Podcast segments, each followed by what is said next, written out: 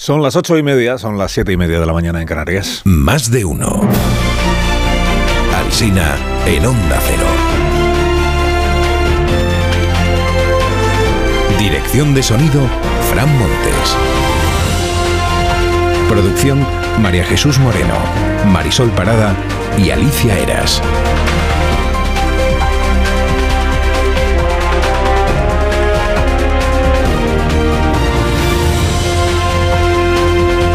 Estamos estrenando esta mañana, la mañana del miércoles 14 de febrero, o sea, San Valentín, y emitiendo hoy desde la sede de Orange en Madrid, esta mañana pues que promete novedades en materia tecnológica, iremos hablando de ello en estos próximos minutos y a lo largo de toda esta jornada. Bueno, protagonistas de esta mañana en la prensa. Eh, Kaya Kalas es una señora estonia que preside el gobierno de su país desde hace tres años. Antes fue diputada del Parlamento Europeo como Puigdemont. Solo que a ella eh, Putin digamos que no le tiene el menor aprecio. A Puigdemont igual le tiene algo más. A ella no. La primera ministra de Estonia es liberal, muy combativa contra Rusia por la invasión de Ucrania, decretó la retirada de monumentos al ejército ruso de la época soviética, aplicación de la ley de memoria eh, histórica, digamos, en Estonia, retirada de monumentos al ejército ruso y Putin eh, se la tiene jurada y la ha incluido en la lista de personas buscadas por Rusia. Entiéndase que para ser detenidas y luego quién sabe qué. Repito por si cuesta entenderlo, el gobierno ruso declara en busca y captura a la jefa de gobierno de otro país por decidir qué monumentos deben retirarse en su país. Estonia es Báltico y Estonia es OTAN. Y el temor es que Putin esté poniendo a prueba a la Alianza Atlántica invadiendo o, o amagando con invadir un país vecino. Imagínese que Putin decidiera invadir Estonia, que es Alianza Atlántica. Dice la exministra González Laya hoy en una entrevista en La Vanguardia, no excluimos esa hipótesis. González Laya dirige ahora una escuela de relaciones internacionales en París. Protagonistas de la mañana, Alberto Garzón, que también fue ministro y que ahora se ha recolocado en una consultora privada, la de José Blanco, Acento. De quiénes son los clientes de esta compañía, pues se dice poco en los diarios, compañía, grupo de presión, lobby, como se quiera llamar. Se dice poco en los diarios sobre los clientes, pero según el español, uno de esos clientes de la consultora es la Asociación de Empresarios de Salones de Juego. Paradoja, dice la crónica de Pepe Luis Vázquez. Paradoja, Garzón de azote comunista de los salones de juego a fichar por su lobby asesor. Protagonistas de esta jornada, la madre del Guardia Civil González, que hizo llegar ayer un mensaje de voz a espejo público. Mi hijo, que me lo han asesinado. No hay derecho que por falta de medios haya pasado esto. A mi hijo lo montaron en un flotador prácticamente contra una narcolancha que le pasó hasta tres veces por el lado, hasta que le pasó por encima y me lo quitó. Pues la falta de medios continúa. Y continúa esta historia en todos los periódicos. El país dice que la Guardia Civil sigue sin lanchas operativas después de la tragedia de Barbate, porque todas están averiadas. Declara un guardia, las grandes reparaciones las hace una empresa externa. Necesita presupuesto aprobado por Madrid. La burocracia es lenta. El Mundo dice el refuerzo que enviará Marlasca al campo de Gibraltar. Seis policías sin dietas durante medio año. Esta es la convocatoria que hace el Ministerio. Seis policías, contrato de seis meses, sin dietas. Viñeta de Ricardo, una pareja en la playa ve al fondo una embarcación y comenta, dice, o es una patera de inmigrantes o es una patera de la Guardia Civil contra el narco. La voz de Galicia abre hoy su portada con lo que dijo aquí ayer el fiscal general del Estado, esto de que Interior no consultó ni informó a la Fiscalía de la supresión de la unidad de élite Ocon Sur, aunque no quiso decir el fiscal general abiertamente que Marlasca se equivocó. Yo no puedo hacer esa afirmación, lo que sí que eh, sabemos por la memoria es que esto no se comunicó a la Fiscalía, simplemente. La Fiscalía trabaja eh, todos los días con las fuerzas y cuerpos de seguridad, no es un órgano aislado. Luego yo creo que es un trabajo conjunto que hay que poner en valor conjuntamente. Titula el diario ABC que el gobierno negó varias veces al Congreso que la unidad fuera desmantelada. Alegó que solo se transformaba para fortalecer sus estructuras y que Marlasca siempre ha rechazado que el campo de Gibraltar sea declarado zona de especial singularidad. Lo cierto es que no hay un solo diario que defienda la labor del ministro Grande Marlasca. Lo más que se puede encontrar a, a su favor es el silencio dedicarle poco espacio a todos estos asuntos, pero a favor, a favor. La ministra portavoz del Gobierno ayer decretó que a Marlasca no se le puede discutir. Un recorrido y un trabajo fuera de toda discusión. Pues para estar fuera de toda discusión, ministra, sí que se le discute, sí, la gestión de Marlasca en la prensa. Tampoco es que el gobierno haya dedicado un gran esfuerzo, ¿verdad?, a explicar lo de Barbate del, del viernes pasado. Sí lo ha dedicado a criticar a quienes critican al ministro, agarrándose, como hizo ayer la ministra, a la herencia recibida. Fue con un gobierno del Partido Popular cuando aquí en España sufrimos el mayor recorte en el número de efectivos de la Guardia Civil y la Policía Nacional. La herencia recibida. Sánchez lleva casi seis años gobernando, Rajoy gobernó seis años y medio. Están a punto de empatar. Noticias de la amnistía atascada. Informa la razón de que ya hay pacto entre Puigdemont y Sánchez para remendar la ley de amnistía. Pacto naturalmente secreto. En la última semana de la campaña, dice el diario La Razón, se han concretado las reuniones para pactar una amnistía íntegra. O sea, todos amnistiados. Trae un editorial. Dice, los socios han convenido el borrador total de los delitos, de todos los que fueran los delitos, y de todos los separatistas. Contubernio, oculto y cobarde, dice el editorial. El español informa de que Junts ha encontrado en el PNV un aliado para obligar a Sánchez a amnistiar todos los delitos, terrorismo incluido. Este diario dispone de la enmienda que han pactado los de Puigdemont y los de Ortúzar, que en realidad es la misma que presentó Junts per Cataluña y que rechazó el PSOE. Y esta otra información del español. Dice, el informe que prepara la teniente fiscal del Supremo será contrario a imputar por terrorismo a Puigdemont. Así se lo ha comentado ella misma a algunos fiscales de sala. Se apuntará a la tesis de la minoría de fiscales. Acuérdese que quedó la votación 11 a 4 y lo hará probablemente esta misma semana. Campaña gallega, aparece Rueda en la portada del diario El Mundo haciendo pan Dice, pues sí que le cunde el día.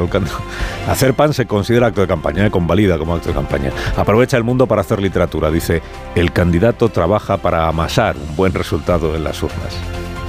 Ignacio Varela escribe en el Confidencial que el PP adelantó estas elecciones con el propósito de darse un paseo triunfal y que ahora está ante una ruleta rusa que puede llevarse por delante el gobierno autonómico y arruinar el crédito de su líder nacional. Con todo, dice Varela que el PP sigue siendo favorito para ganar el domingo y para, bueno, para ganar, para seguir gobernando después del domingo. Eh, lo veremos porque aquí estaremos el domingo eh, por la noche. El mundo dice que el equipo del PSOE se vuelca con el bloque y que trabaja de facto ya para Ana Pontón. Blanco Valdés escribe hoy en La Voz de Galicia que el PSOE va a conseguir lo que irresponsablemente ha perseguido, que es ser un mero apéndice del bloque nacionalista gallego. Comparten enfoque el confidencial y el independiente. Inquietud en el PP. En realidad son dos inquietudes. La de que Vox aproveche el fregado sobre los indultos para arañar votos suficientes, no para tener escaño, pero sí para arruinarle la mayoría absoluta al PP. Y la inquietud de que pierdan fuelle las manifestaciones contra la amnistía. Dice una fuente del PP. Lo más probable es que acaben esas manifestaciones, o sea que ya no, hagamos más. La vanguardia titula esta mañana. El PSOE suma a su ofensiva hasta los contactos del PP con Esquerra y lo ilustra y hace bien con una foto de la rueda de prensa en el Palacio de la Moncloa. Ofensiva del PSOE y foto de los ministros usando para su ofensiva la Moncloa. Se utilizan hasta lo de Esquerra, esta revelación tan poco reveladora que hizo ayer Marta Rovira. Es que el PP quiso hablar con Esquerra. ¿Cómo fue lo que dijo González Pons en este programa ya por el mes de agosto? Que sí, que vamos a hablar con todo el mundo. Que sí, que vamos a hablar con todo el mundo. Menos con Bildu, o sea, incluyendo a Junts y a Esquerra, que lo dijo Pons. Pues lo ha dicho Marta Rovira, pues que ya lo había dicho Pons. Que al final no hablaron porque Esquerra no quiso. Seis meses después la noticia es lo que ya se sabía. Bueno, leo esta frase atribuida a un dirigente del PP en la crónica del país. Dice, un dirigente del PP, es una puñetera locura todo lo que está pasando. Nadie sabe qué está pasando. La sensación que tenemos todos es que hay algo más, pero ¿qué es? ¿Qué es ese algo más? Opina Teodoro León Gross en el ABC que a Feijó se le atragantan las campañas electorales y a Sánchez le excitan su instinto de depredador. Más cosas. Ignacio Ruiz Jarabo le explica a Pedro Almodóvar en el, en el The Objective. Le explica a Pedro Almodóvar que crear empleo, pagar seguridad social y pagar impuestos no significa que uno esté devolviendo subvenciones. Esto que dijo el otro día en la gala de los Goya. Que todos los españoles que trabajan pagan seguridad social y pagan impuestos. Que las empresas pagan seguridad social y pagan impuestos. Y eso no les da derecho a recibir subvenciones. Que la subvención se llama así porque no hay que devolverla.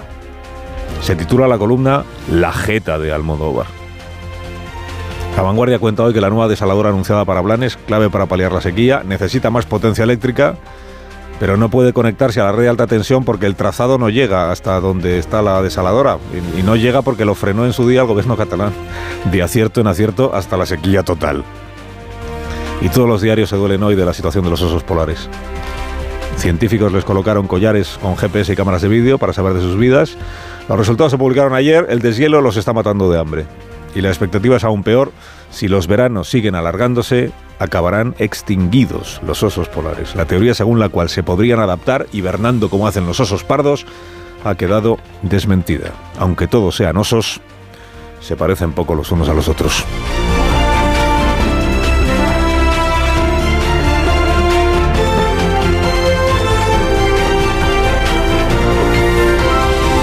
Con Carlos Alsina en Onda Cero, somos más de uno.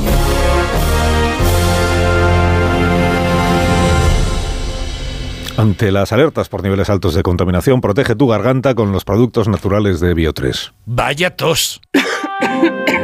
No sé si he cogido frío o un catarro, pero esta tos me está matando y los niños están igual. Con la llegada del frío y la contaminación aparecen los resfriados y la tos. Si te preocupan la tos y la irritación, no lo dudes. Consulta a tu farmacéutico. Bio3 Fitobronc es un jarabe balsámico con sustancias vegetales activas y miel que ayuda a suavizar y despejar la garganta. Bio3 Fitobronc, jarabe adultos y jarabe niños, actúa para toda la familia. Este invierno confía en tu farmacéutico y en Bio3.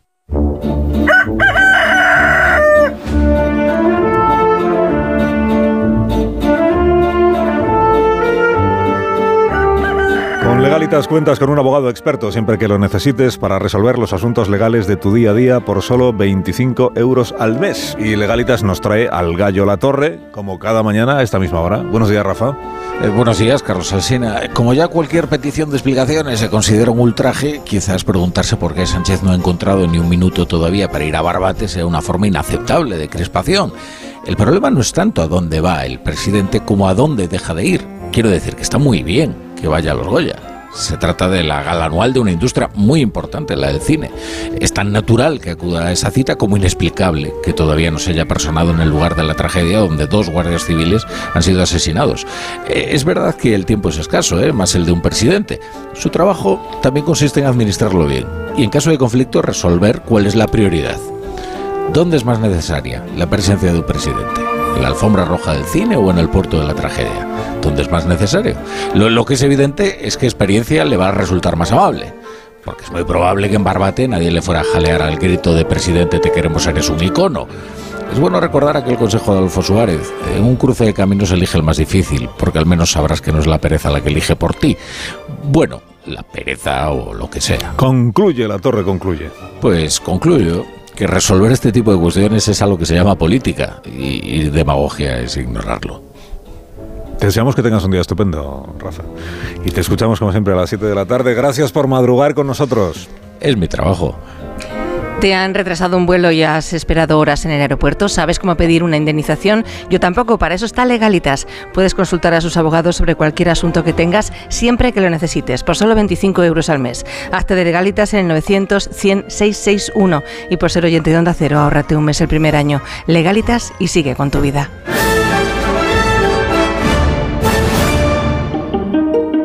Ahora la noticia sostenible del día de la mano de Iberdrola, por ti y por el planeta. El primer informe sobre el estado de las especies migratorias del mundo, realizado por científicos de las Naciones Unidas, dibuja un panorama sombrío. Una de cada cinco corre peligro de extinción. Entre las más afectadas se encuentran los peces migratorios, con un 97% en peligro. Un ejemplo particular es la anguila europea, que realiza la migración más larga de su tipo y ha visto su población disminuir en un 95% desde la década de 1980. Otras especies, como el antílope saiga, la vicuña, la cigüeña negra y el pingüino africano, también se encuentran en peligro. Las amenazas son numerosas y variadas desde la captura ilegal e insostenible de las especies invasoras, el aumento de la temperatura y la alteración de los patrones climáticos que modifican las condiciones ambientales, obligan a las especies a cambiar sus rutas migratorias tradicionales. Si no se toman medidas ahora, muchas de estas especies podrían desaparecer para siempre. Ahorrar es fácil con Iberdrola. Pásate a la movilidad eléctrica con Iberdrola y ahorra hasta un 90% frente a un vehículo diésel o gasolina. Y si contratas la luz e instalas un punto de recarga en casa, te llevas hasta 500 euros. ¿Has oído bien? 500 euros. Pásate a la movilidad eléctrica y empieza a ahorrar. Llama al 992 92 93 o entra en iberdrola.es. Iberdrola, por ti, por el planeta. Empresa colaboradora con el programa Universo Mujer.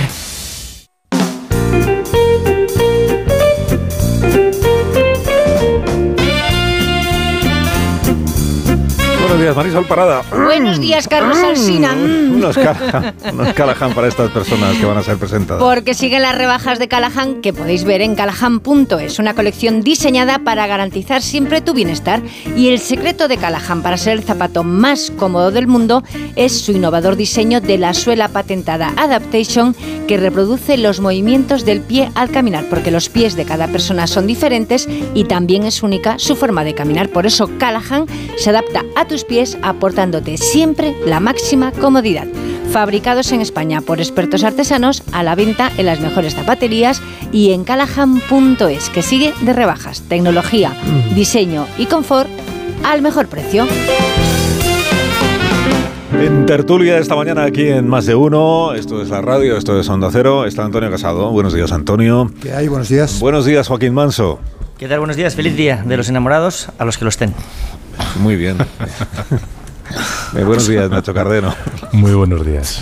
Era mejor lo de la radio, ¿no? ¿Verdad? Bueno, pero eso fue ayer también. Feliz día retrospectivo de la radio. Feliz día retrospectivo no tiene mucho sentido, perdóname, Manso, pero yo no le, no le encuentro ninguna. Lo del Que Día de no los vinimos, Enamorados está bien, para quienes lo estén y quienes, Sobre todo. quienes para des- desearía, a quienes para para quienes, para quienes desearían estarlo, eh, pero en este momento no lo están. También puedes felicitar si quieres. No, o sobre todo para los que lo van a estar, que yo creo que esos son los más felices de todos. Virgen Santa, que, cu- cuánto amor, cuánto amor rezuma esta tertulia, ¿no? O- eh, o- Y acabamos de empezar. Ah, ¿Qué, qué, qué seta ese cardero cuando se pone. no le gusta que hablemos del amor. yo encantado, ¿eh? Buenos días, es eh, serio, Marta. García ayer. Buenos días, buenos, días, Carlos. Buenos días, Yo solo digo Eh, que quien no, Sí, hola, hola. quien no Sí, esté hola. enamorado un día como hoy eh, le sale mucho más rentable. ¿eh? Ah, sí, Yo ahí lo está dejo. bien, está bien Sí. pensado. Eso que se ahorra. Qué pereza. No, decía yo esta mañana que, que hubiera Esto es autocita. que, que soy muy partidario de la decapitación de San Valentín si no hubiera sido el origen del martirio del que padecemos estos lodos. Muy bien, pues hasta aquí un poco la reflexión. Apuntamos a Rubén en la casilla del no. Hasta aquí las reflexiones que se nos ocurren, y que son, como Bueno, ustedes son bastante comprueban, ingeniosas. pues, bastante poco aprovechables. Bastante ingeniosas, en Respecto del día eh, de, el día de de mi San trabajo. Valentín.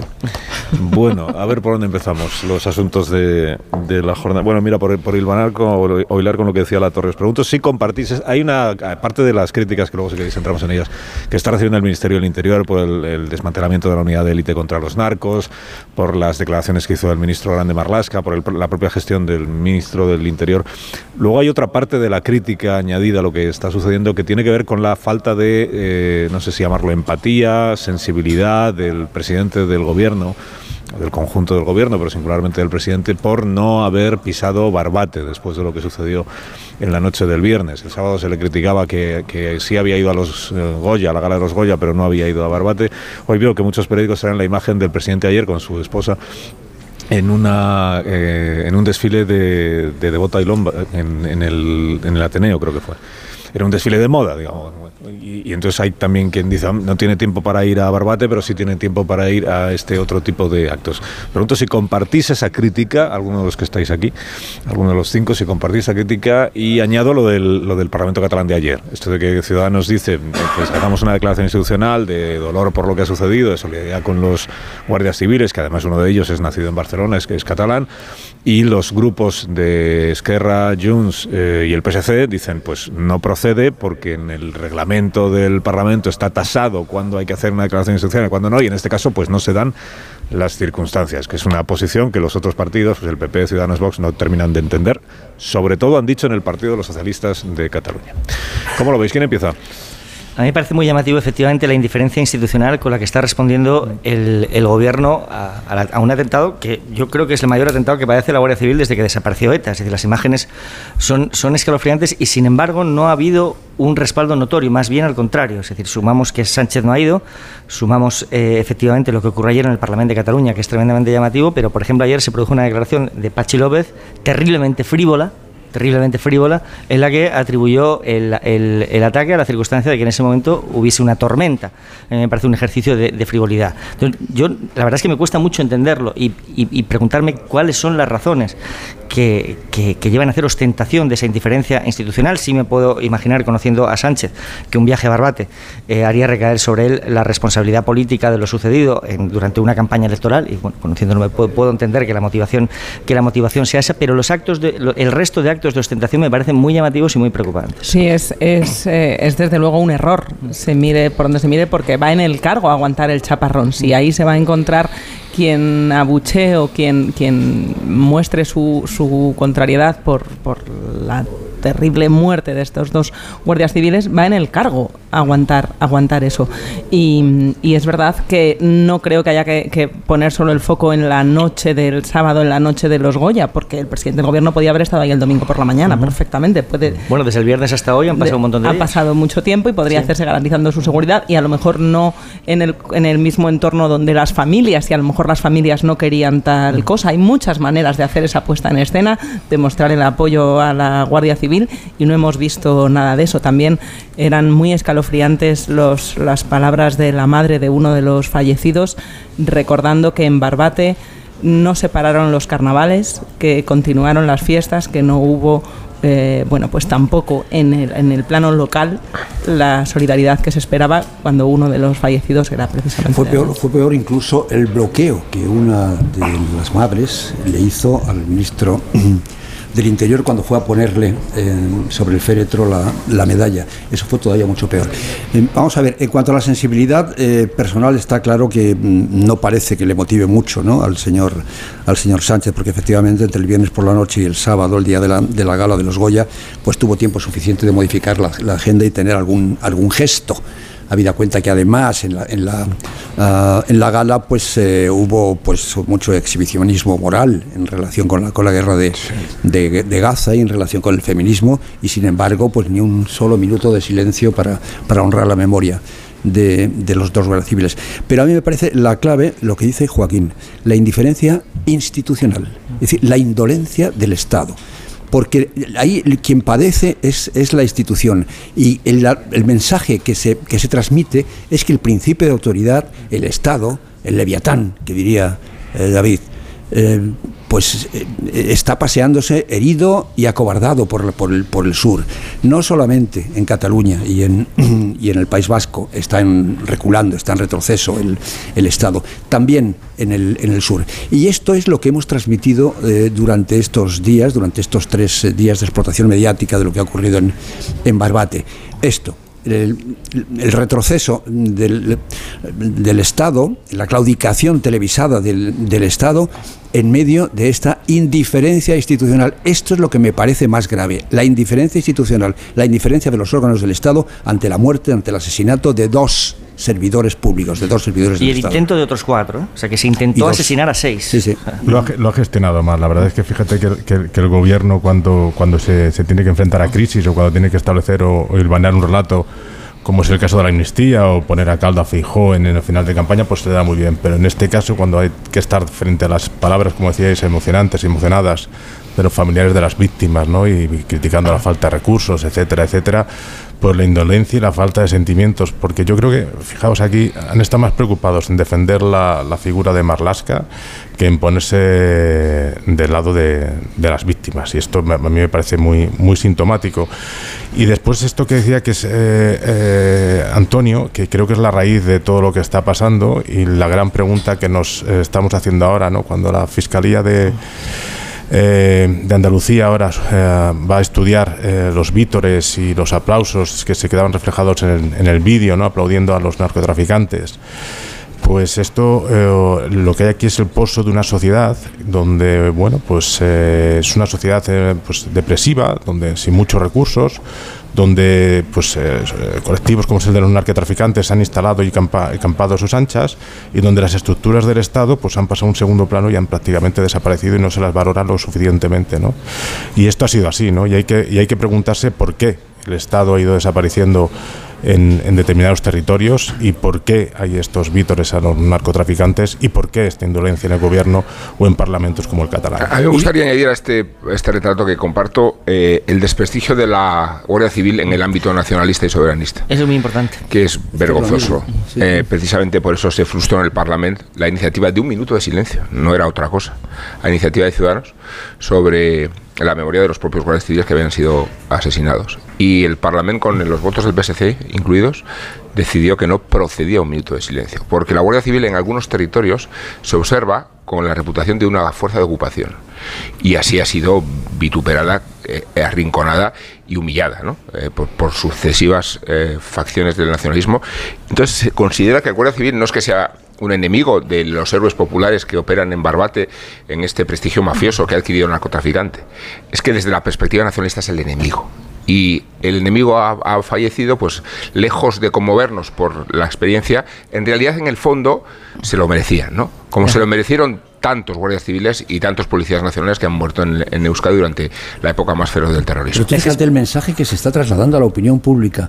Los malos son más listos, más simpáticos, están mejor organizados, tienen más medios que los buenos. Esto es lo que se está trasladando, porque no podemos olvidar el tema de fondo, lo de las tres en Barbate, las tres eh, eh, lanchas de la Guardia Civil absolutamente paradas. Pero hay algo que no es por enredar, Carlos, pero el otro día en la entrevista con, con Agustín Leal dijo una cosa que a mí me parece muy inquietante, la sugirió porque además eh, es que no es eh, el único asunto que está, eh, que está en danza en, este, en este tema, ¿no? Lo de Marruecos, digo. Eso, eso de que Marruecos, esa insinuación de que Marruecos puede estar detrás de, de la retirada del, de, esta, de este grupo de élite que perseguía a los, a los, narcos. A mí eso me parece muy inquietante porque es que mmm, si nos remontamos a aquellas a aquella época. Esto ocurrió en septiembre del, de 2022. Eh, me parece que en la primavera anterior es cuando le habíamos dado tantas vueltas a lo de si había algo que estaba ocultando Sánchez en relación con sus relaciones con Marruecos, si, la, si el volantazo del Sahara tenía algo que ver con las presiones de Marruecos. Agustín Leal el otro día dijo, evidentemente dijo, no tengo pruebas porque si no estaría en el juzgado diciéndolo. Pero a mí me mosquea mucho eso de que... Eh, de que la retirada, a quien favorezca la retirada del, del grupo este, o con se llama, ¿no? el grupo este de élite de, la Guardia Civil, a quien, a quien favorezca de verdad es a Marruecos, porque hay mucha gente ahí viviendo, de, viviendo del, del, tráfico. Esto sí que me parece inquietante y lo dejó ahí colgando. Y claro, hay mucha gente que dice que un poco la supervivencia política de Marlaska en el Ministerio del Interior se, ve, se debe a los secretos que guarda a su, relación, a su con, relación con, a su relación con Marruecos. Yo no sé si será así o será así, pero no, lo, yo, lo, lo, que pasa es verdad que la opacidad del, de lo acordado en su día con Marruecos, como nunca se ha terminado de explicar, pues da, da pie a todo tipo de especulaciones Eso. y ese es el problema, ¿no? Que la, para algunas cosas son muy transparentes y para otras cosas pues eh, rige el negro. No, no, no sé para qué cosas exactamente son muy transparentes, pero, pero, pero es decir, el, el problema aquí, es decir, lo que da pie a todo tipo de especulaciones es que no haya ninguna explicación razonable, o sea, no haya habido ni el más mínimo intento ni voluntad política de dar una explicación a por qué se desmanteló el grupo, cuando inmediatamente después de que se, de se, se desmantelase el grupo cayeron a la mitad las incautaciones. Es decir, el grupo se desmantela a partir de septiembre de 2022 y en la memoria de ese año de la Fiscalía, la fiscal, es decir, cuando solo quedaban unos meses para que terminara el año, la fiscal antidroga ya advierte de lo, que, de, lo, de lo que está sucediendo. Es decir, el impacto del desmantelamiento fue un impacto inmediato. La explicación inmediato. más benigna, la hipótesis más benigna, más ingenua también, es que cantaron victoria demasiado pronto. Que como efectivamente habían caído tanto eh, las operaciones, que había, había, se había demostrado el éxito de aquella, de aquella manera de actuar policial, pues ingenuamente bueno, se pensó que otra, el problema estaba resuelto. Hay pero, otra claro, es explicación, que no sé si es explicación o intoxicación, pero que están alimentando algunas fuentes no necesariamente lejanas al gobierno, que dicen que lo que hubo fue un problema de corrupción en esa unidad porque hay una causa judicial, creo que está abierta una investigación eh, que inició asuntos internos que se detectaron conexiones entre los eh, guardias que formaban parte de la unidad de élite y las familias de los narcotraficantes. Y que entonces aquello dio pie a que eh, fruto de aquella sospecha de corrupción pues se decidiera digo esto es una claro pero eso hubiera requerido no lo, más no medios, lo califico no ni de explicación eso, porque es posible hubiera, que sea una intoxicación sí. más que una explicación para pero salir de al paso ser cierto de hubiera requerido más medios no menos poner más ojos ahí poner más sí. Más, claro, pues que la versión del gobierno, y hoy, hoy, lo cuenta creo que es el ABC, que en, en, el Congreso varias veces se le ha preguntado por este asunto a Marlasca, por esto y por qué se niega que sea declarada eh, la zona del campo de Gibraltar zona de, de, singularidad, para que precisamente justificaría una mayor presencia de, de agentes y de recursos. El, el, gobierno nunca ha admitido que haya sido desmantelada la unidad Oconsur, el gobierno dice que ha sido reestructurada, ¿eh? que, sí, que lo que se ha hecho es modificar el, la estructura para que funcione mejor. ¿eh? No que haya sido des desmantelada, es un término que, que, usamos todos porque es lo que se ha hecho, pero el gobierno oficialmente no lo reconoce en, en esos términos. Bueno, pero sea, sea, sea, como fuere. como sea sí, así. En todo caso, os otra... recuerdo que ayer la, la, ministra Pilar Alegría eh, dijo que no hay discusión sobre la buena trayectoria ejecutoria del ministro Grande Marlaska. Pues si no hay discusión, no sé qué estáis discutiendo vosotros. Ha dicho el gobierno que no hay nada que discutir. ¿Sabes qué discutimos, Carlos? El punto de vista del García Ortiz, fiscal general del Estado, que en tu propio programa, que es el nuestro, eh, aludía ayer a que no se tenían noticia los fiscales de que se hubiera desmantelado la unidad de élite. Si es que lo recoge la memoria, como dice Lo hizo constar la fiscal antidroga en la memoria. También se, Y des- si- y se si desmonta no ese argumento. noticia, eh, claro, eh, sostener que se desmanteló porque era muy eficaz o por todo lo contrario. No, bueno, el argumento también que dicen es no se puede dar detalles de las operaciones policiales para que no se enteren los narcos, pero todos los expertos eh, que hacen información en la zona dicen que los narcos saben hasta los horarios, los turnos y las horas Claro en las que saben. sale. eh, Pero si aparcaban en el puerto. lancha. Es decir, a- a- pues, eh, un problema es, hemos Pausa. antes de... Hacía mucho viento Sí. y entonces se refugiaron en el Son puerto. todo el mundo. Son las nueve. Atracaban, ¿eh? Perdón por aparcar, no atracar. Son las 8 de la mañana en las Islas Canarias, pero fíjate que es, lo dice la memoria de la Fiscalía, como recordaba Manso, en el año 22 y en el año 23. La memoria de la Fiscalía sí. dice ha traído como consecuencia el desmantelamiento de esta unidad, que no fue ni comunicado ni consultado con la Fiscalía, ha traído como consecuencia que hay- se, se requisa menos droga y que hay menos presión policial. Pero, pero, le preguntas, como ocurrió ayer en este programa, al fiscal general del Estado, entonces se equivocó el Ministerio al, al eliminar esa unidad. Y dice, bueno, yo no, voy, yo no puedo entrar en esas, en esas No, me, valoraciones. fue, eh, bastante, me ¿Por pareció qué? ¿Pero por perfectamente no elocuente, puede? porque podía haber dicho que no, que no se había equivocado y no lo dijo.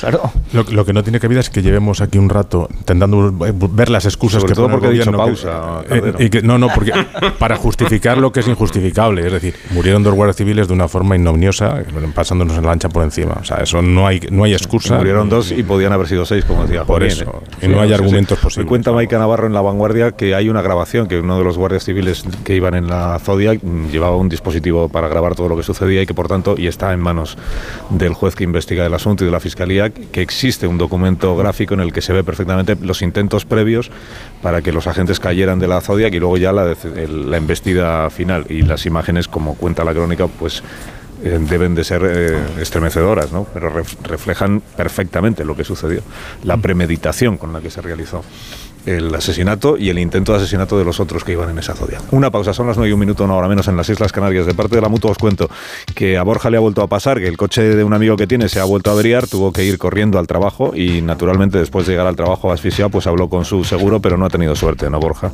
No, no le dejaban elegir el taller que quería y le dije, si te vas a la mutua, además de elegir el taller que quieras, te bajan el precio de cualquiera de tus seguros, sea cual sea. Es fácil llamando al 91 555 5555.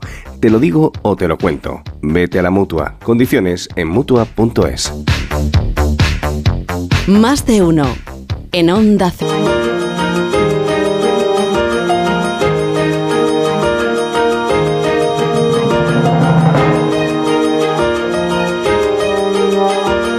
Más de uno. Onda Cero. Carlos Alsina.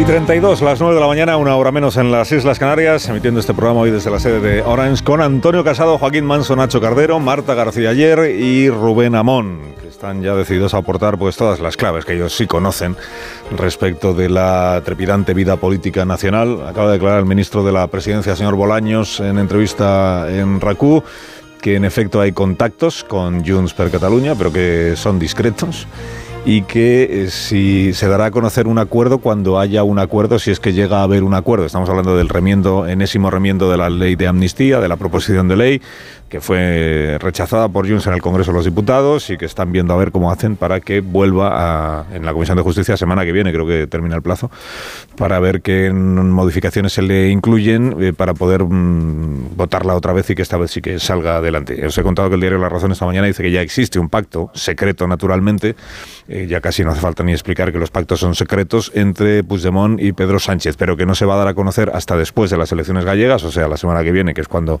se reunirá la Comisión de Justicia, eh, para evitar que pueda causar algún daño la noticia del acuerdo entre Sánchez y Puigdemont en una campaña electoral en Galicia que, por otra parte, se ha visto protagonizada en estas últimas horas por un contacto-contacto entre el PP y Junts per Catalunya eh, cuando Sirera se tomó un café y entonces, eh, según el señor Feijón, no llegaron a ningún acuerdo porque en 24 horas se desechó lo de la amnistía y lo del indulto porque no se dan las condiciones. En fin, todo esto que venimos contando estos últimos días. Y ya aprovecho y os pregunto cómo estáis viendo pues estos días finales ya de la campaña electoral en Galicia.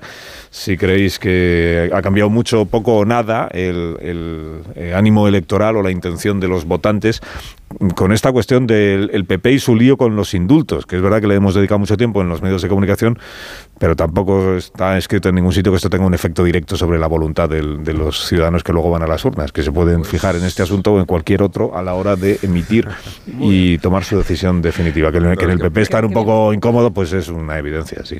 Bueno, muy eh, metido el pues para, para el pues, no, seré breve, lo cual es anticipación de que voy a ser largo.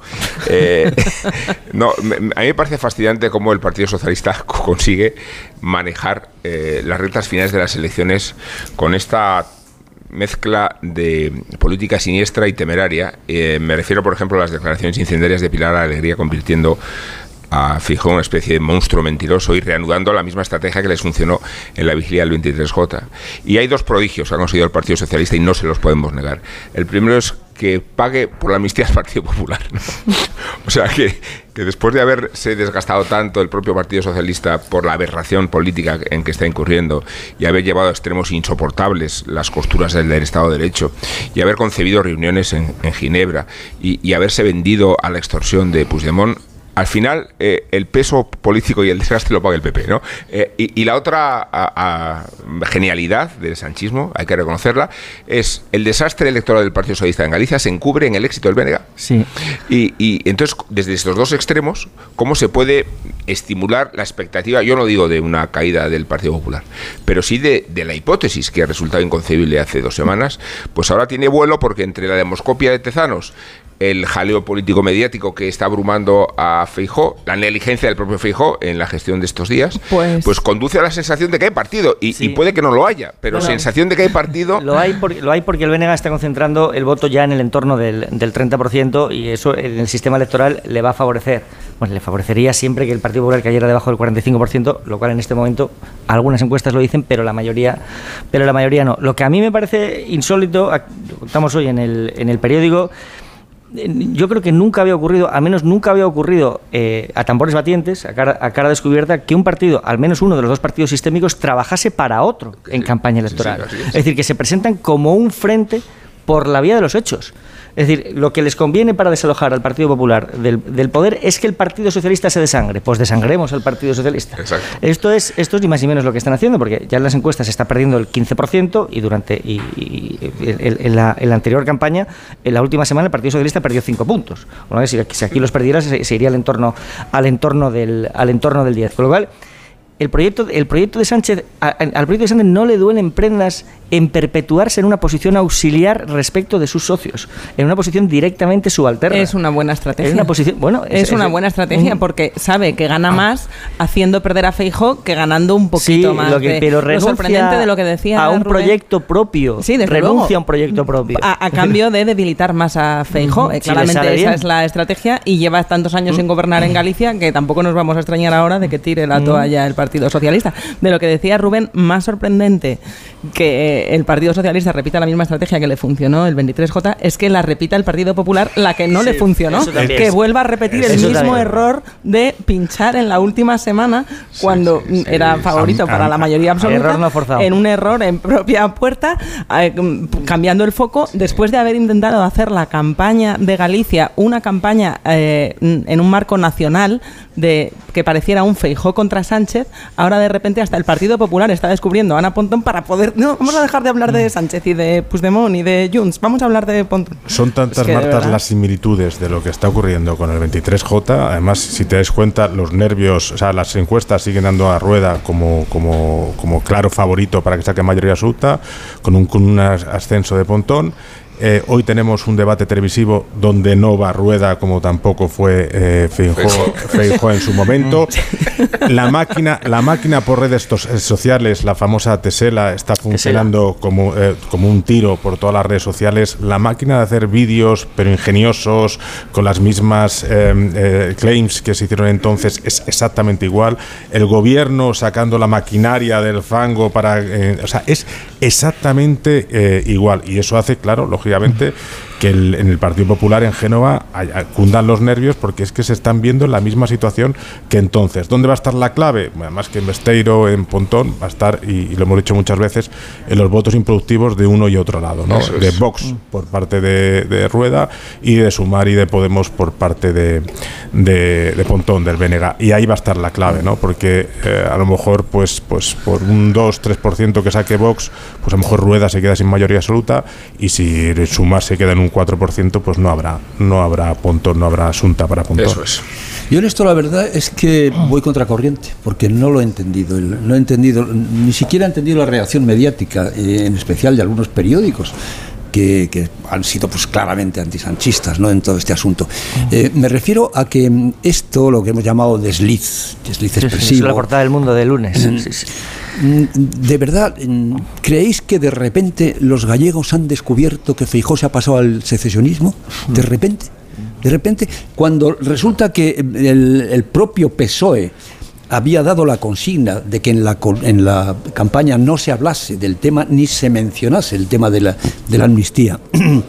Ahora se empieza a hablar, evidentemente, para, para atacar al, al, al- a Feijó, porque parece ser que de, de repente ha descubierto... Es Ha sido él, Ha sido claro. él. Lo que no entendemos nadie es cómo hace él esto. Pero ¿en qué términos, de verdad? ¿En qué términos? ¿En qué términos? ¿Qué fue exactamente lo que dijo?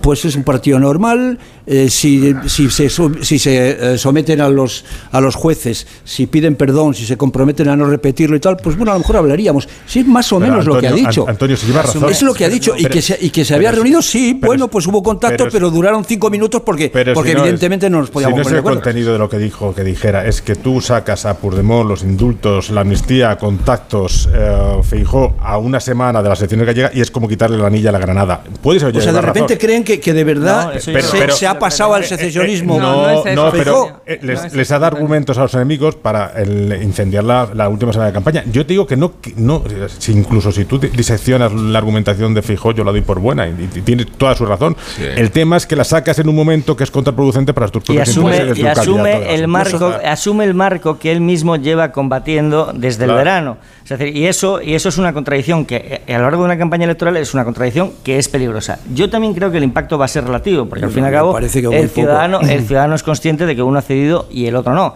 Pero que es un error, me parece que está fuera de toda duda. Es decir, tú no puedes, eh, tú no puedes salir diciendo eh, que vas a ilegal- ilegalizar a los, a los, pa- a los partidos secesionistas y, y- y luego, de buenas a primeras, delante de, de 16 periodistas, decir que contemplas una reconciliación y no sé cuánto. patatín, Y no, es que los Con contactos. todas de- esas pero Antonio, no es Claro. que los contactos que tuviera el, el Partido Popular, que tampoco son novedad, no es que eso valide lo que está haciendo Sánchez, pero sí invalida.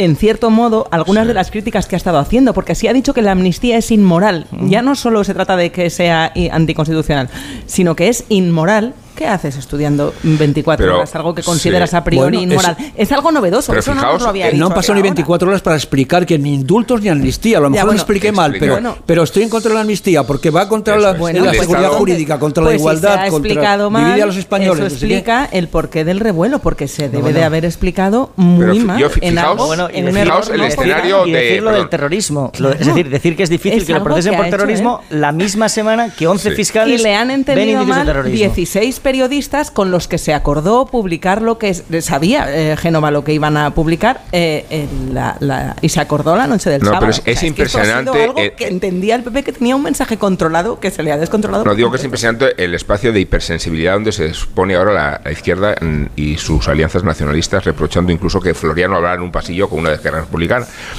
O sea, estamos hablando del, del partido que, que negocia en Ginebra con Junts las condiciones de una amnistía que digo yo, sí, sí. eh, revienta la separación de poderes. Y en ese escenario de, de ruptura, eh, el Partido Socialista juega a hacerle pagar al PP sus reflexiones mal contadas acerca del indulto de. No, se un Y- plano y, de igualdad. hacérselas, hacérselas pagar como si estuviera eh, Feijóo asumiendo un discurso que es ambiguo porque a sus electores les dice una cosa y a los periodistas otra.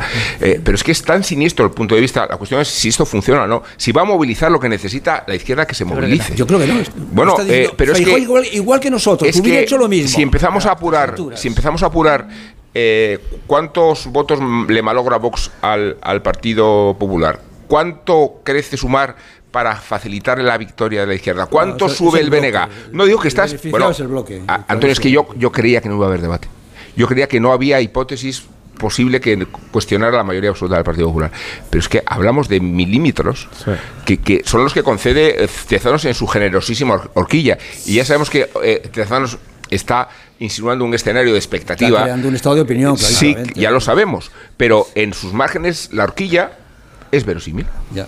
Pero es la única encuesta, es la única encuesta. Sí, desde luego. Es verdad que Sí, luego sí. las encuestas llegan el domingo electoral y ya sabemos lo que pasa, o lo que no pasa, pero es la única encuesta que dice que el PP no alcanza la mayoría absoluta, la, del la del CIS. Todas las demás, la, la peor dice que está justo en el límite, creo que es la de sondaje, la última que publicó la voz de Galicia, que dice, están ahí en 38 diputados, que es la- el, justo la mayoría absoluta. Pues el dilema- Pero el las encuestas es están diciendo lo que están mayoría diciendo. absoluta del PP o, o- o Frankenstein a la gallega. Ya está, si no hay más.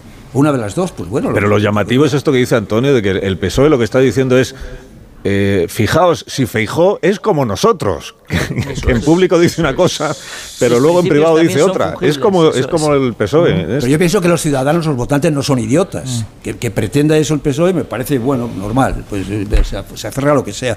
Pero los votantes no son idiotas. Ah, de repente ahora vamos a vamos a, a- a renunciar a todo lo que hemos dicho de, de Sánchez. Vamos a decir, bueno, si al final son iguales los dos. No, no lo creo. No creo de verdad que el lector a la hora de la verdad Hombre, el resultado desde luego se no el- movilice el por, por esto que ha pasado. El resultado no es este el mismo porque lo que sabemos es que Esquerra Republicana, que ahora está diciendo la señora Robina, intentaron hablar con nosotros y fue Esquerra quien dijo que no tenía nada que, nada que hablar con el PP. Con el PSOE todo. Con el PP no tenía nada que hablar. Eh, Junts per Cataluña sabemos que hubo una, bueno, salvo que se sepa algo más, hubo un, un- un café que se tomó Sirera con unos diputados de Junts. Eh, frente a eso tenemos a Santos Sardán yéndose a Suiza de, a escondidas para verse con Puigdemont y un señor salvadoreño del que, por cierto, no habéis vuelto a contar nada en los periódicos. ¿Qué ha pasado con el salvadoreño?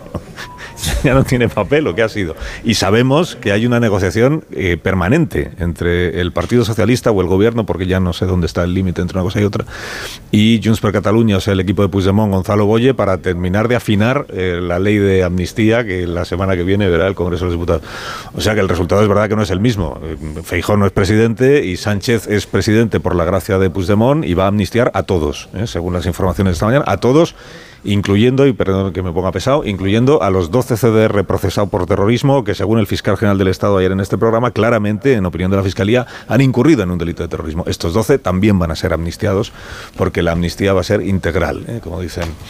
Pues en si es así, en Carlos, tendrán, tendrán un problema, porque eh, tendrán un problema con Europa, hasta con el constitucional, porque hay, hay límites que no, que, que, o sea, si pueden salvar el match ball este con la ley de amnistía, que yo creo que lo salvarán después de las gallegas y que llegarán a un acuerdo, pero esto si es así, tendrá consecuencias futuras y esta legislatura va a ser un auténtico infierno, en Pero- todos los sentidos. De todas formas, el resultado de las gallegas también va a influir en esa negociación. Es decir, una vez, es decir, desde el domingo hasta, hasta el, el plazo quedan tres días. Y no es lo mismo ir a esa negociación con Puigdemont desde la fortaleza política de haber ganado en Galicia o de, o de que hayan ganado tus socios plurinacionales, que desde, que, que desde, desde la debilidad de haberte, de haberte quedado en un 10 o en un 12% eh, y haber llevado al PSOE al, al peor resultado de su historia. Y, y eso Puigdemont también lo sabe. Hombre, ya se cuidarán en el PSOE Eh, E de que en estos últimos días, tres o cuatro días, tre- tres días que faltan para las para las elecciones, no se hable en absoluto de ninguno de estos ritos de apareamiento que está haciendo que está haciendo el PSOE con Hago Junts. una pausa, os adelanto que Alberto Garzón ha renunciado a incorporarse a la consultora Acento de José Blanco, eh, bueno, de José Blanco, de Alfonso Alonso y de,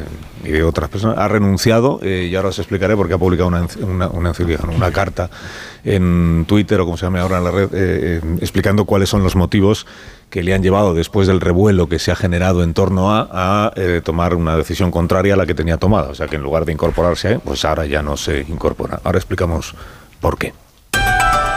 Más de uno en Onda Cero. Más de uno en Onda Cero.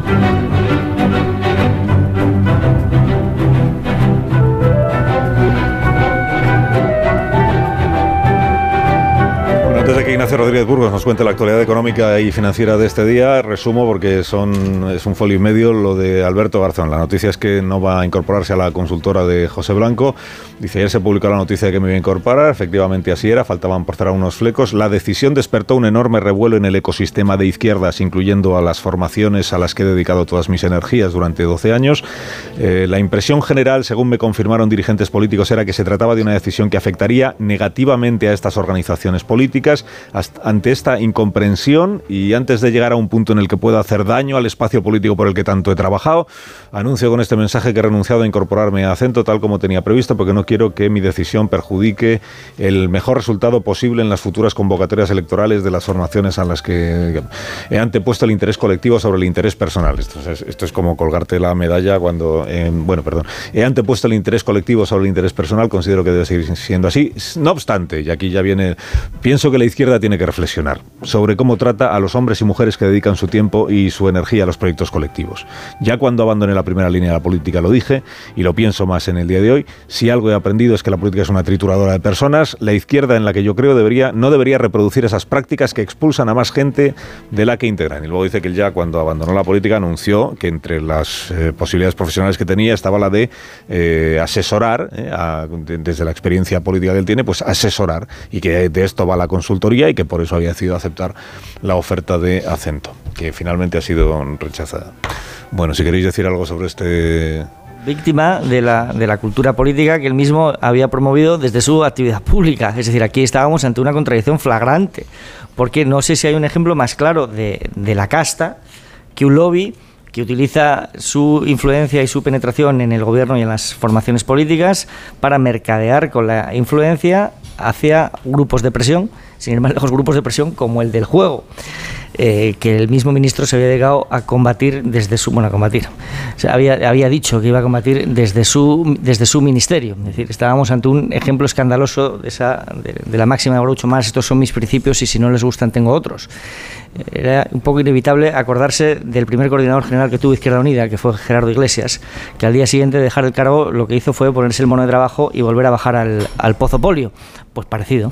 Es que no es estético, ¿no? Independiente de, lo que dijera el conflicto de intereses, que un ministro en tres meses eh, pase una firma de lobby donde va a tener que gestionar o estar con mm. empresas, supongo con la mayoría habrá, tratado pues estéticamente y no sé si legalmente pues era era, era pues correcto lo, que sí es verdad es que eh, el, el, acento que es la firma de José Blanco pues está teniendo bastante éxito es una firma cada vez con más peso y poso en todo el entramado político, tanto del PSOE como del PP, como en todo en general, y ya tuvo un caso del que se habló poco, que fue Antonio Hernando, que estaba en esa firma y que del día de la noche a la mañana, ¿eh? pero en, 24 horas eh, pasó a la Moncloa, ¿no? Alguien que había tratado con un montón de empresas, pues se llevó esa mochila a la Moncloa y entonces no dijo nadie nada. Una empresa de consultores que en realidad pues son como profetas menores para explicar lo que va a pasar en, la lucha por el poder, por ejemplo. Y esto es un asunto público. Es decir, cuando él dice me voy para no dañar al espacio político al que he pertenecido, etcétera, todo eso, yo más bien creo que desde ese espacio político alguien le ha llamado para decirle, Alberto, no puede ser que, en tres meses te pases de, lo, de lo público pero trabajando para los ciudadanos, a lo público, pero trabajando para clientes, pero en lo público, porque ya me contarás el, cargo este que iba a ocupar, que se llama director de prospectiva geopolítica. Y eventuales, y actividades eventuales. Pero claro, esto es volver otra vez a lo público, pero insisto, ya para, cobrando para, para, clientes, por no entrar ya en la cuestión reglamentaria, en la cuestión legal de los dos años que tiene que esperar un. hace, cuatro días estaba en un minuto, Ministro. Ignacio nos cuenta la actualidad económica. Buenos días, Ignacio. Muy buenos días. Os recomiendo un libro, Capitalismo de Amiguetes, de Carlos Sánchez, que habla de la historia del capitalismo en España. Por cierto, acaba de salir. Las bolsas europeas abren sin rumbo, sin brújula que las guíe. Ve cómo la inflación en Estados Unidos está en el 3,1% y en el Reino Unido en el 4%, lo que lleva a pensar a más de uno que la rebaja de los tipos de interés será más tardía de lo deseado. El IBEX 35, el selectivo de la bolsa española, ahora mismo sube apenas un 0,20%. El Santander es el valor, el Banco Santander, el valor que más sube. En la parte baja del índice lo más significativo son las caídas de Mafre. La aseguradora retrocede más del 3,5% y eso que ha presentado casi 700 millones de euros de beneficios del año pasado. Además, Además, el petróleo sigue al alza, roza los 83 dólares en Europa y esto pues no augura nada bueno para la inflación, que en España la inflación tiene mucho que ver con los precios de los alimentos. Hoy el ministro de Agricultura, Luis Planas, ha convocado al Observatorio de Precios de la Cadena Alimentaria. Bien, lo recupera ahora, porque desde abril de 2023 no se reunía. Gracias, Ignacio. Hasta ahora. Y que tengas buen día. Ya sé que los tertulianos, los contertulios de este programa se han quedado con ganas de decir mil cosas más, sobre todo Marta García ayer que la escuchaba yo y de fondo decir, pues, que Sí, tenía una sí, duda sobre Alberto. aquí amordazada. además. Pero ya para mañana. Pero ¿cuál es la duda? En cinco segundos tienes que contar, en cinco segundos. Pues que sorprenda, que a Alberto Garzón le sorprenda el revuelo que se ha montado. Esto nos da una idea de a, a ritmo de Twitter cuántas veces se han gobernado y tomado decisiones, porque que se sorprenda el coordinador de Izquierda Unida de que a su espacio le parezca mal que vaya a un lobby, es más sorprendente que la sorpresa. Lo tenía que haber descubierto él antes de que se lo dijeran. Era o no era brillante, Rubén. Iba para Sí, lo me- vista, iba para lo vista y ha sido víctima de las presiones. Pues los grupos de presión, en eso consiste, los grupos de presión. Me gusta mucho que la primera decisión profesional que tomas en un sitio sea irte. A mí me gusta. No es Callahan Marisol. Y el secreto de Callahan para ser el zapato más cómodo del mundo es su innovador diseño de la suela patentada Adaptation que reproduce los movimientos del pie al caminar porque los pies de cada persona son diferentes y también es única su forma de caminar. No te pierdas las rebajas de Callahan en callahan.es. Tecnología, diseño y confort al mejor precio. Que tengáis un gran día. Adiós, Manso. Adiós, Buen día. Casado. Hasta Adiós, luego. Cardero. Adiós. Cardero, qué serio está con lo del amor, ¿eh? Vamos a andar de San Adiós, los Valentín. enamorados. Es que es un día que no le gusta, no le gusta el día de San Valentín. ¿Qué le vamos a hacer? Adiós, Marta. Adiós, Rubén. Adiós, adiós. Ay, déjalo.